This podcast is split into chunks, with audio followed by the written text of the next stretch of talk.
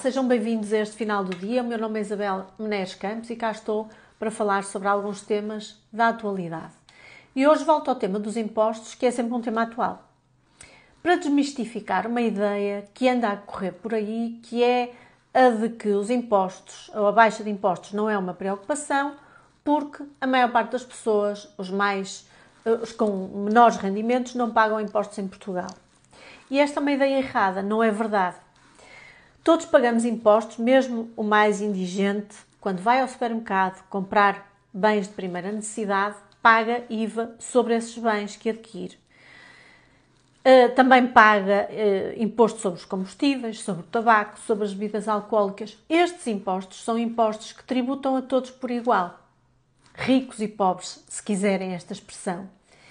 Já para não falar de impostos sobre o imobiliário, como o IMI, o IMT, nos impostos aduaneiros, no imposto de selo, que é um imposto que incide sobre as heranças e sobre as aquisições a título gratuito. Enfim, sem nos apercebermos, pagamos uma quantidade enorme de impostos. Os impostos uh, diretos, o IRS e o IRC, incidem diretamente sobre rendimentos das pessoas, das pessoas singulares e das pessoas coletivas. E no caso das pessoas singulares, os escalões permitem discriminar quem ganha mais e quem ganha menos, graças à progressividade. E a este respeito, António Costa veio dizer há dias, negando estar a fazer campanha eleitoral para as autárquicas, mas fazendo-a, veio anunciar há dias uma proposta que aparentemente implicaria a redução do IRS para um determinado escalão, mantendo-se os outros. Isto é uma ratoeira para a direita e Rui Rio até já veio a correr dizer que concordava com a proposta e que o PSD até já tinha feito uma proposta semelhante que foi chumbada há uns meses pelo PS. Ora, a meu ver, esta medida, sejamos realistas, é mais uma técnica de spin de António Costa antes das autárquicas para, eh, enfim, anuncia, as pessoas entusiasmam-se, mas depois a seguir eh, esquecem-se e fica tudo na mesma. Recordo que este governo até hoje não se dignou baixar nenhum imposto dos que subiram no tempo da Troika.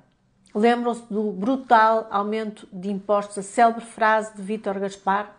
Pois é, estão cá todos, não diminuiu nenhum imposto, apesar das imensas reversões que este governo levou a cabo, leis laborais, leis do arrendamento, as 35 horas da função pública. Pois, mas quanto a impostos, nada de reversões. O peso dos impostos indiretos é de facto eh, excessivo na política fiscal portuguesa. Com tudo o que isso implica, porque são impostos cegos que não olham ao rendimento das pessoas. Tendo em conta o peso dos impostos indiretos, isto faz com que, por exemplo, nós, quando vamos à Espanha fazer compras no supermercado, achamos que os produtos são mais baratos. É por causa destes impostos invisíveis. Portanto, estas intenções do governo de desagravar a carga fiscal uh, sobre as classes mais desfavorecidas ou com menores rendimentos são totalmente fantasistas, porque as que têm menores rendimentos não pagam impostos diretos, mas pagam, tal como os outros, impostos indiretos, ou seja, todos pagam. Pense nisto. Ainda vamos a tempo de combater este socialismo.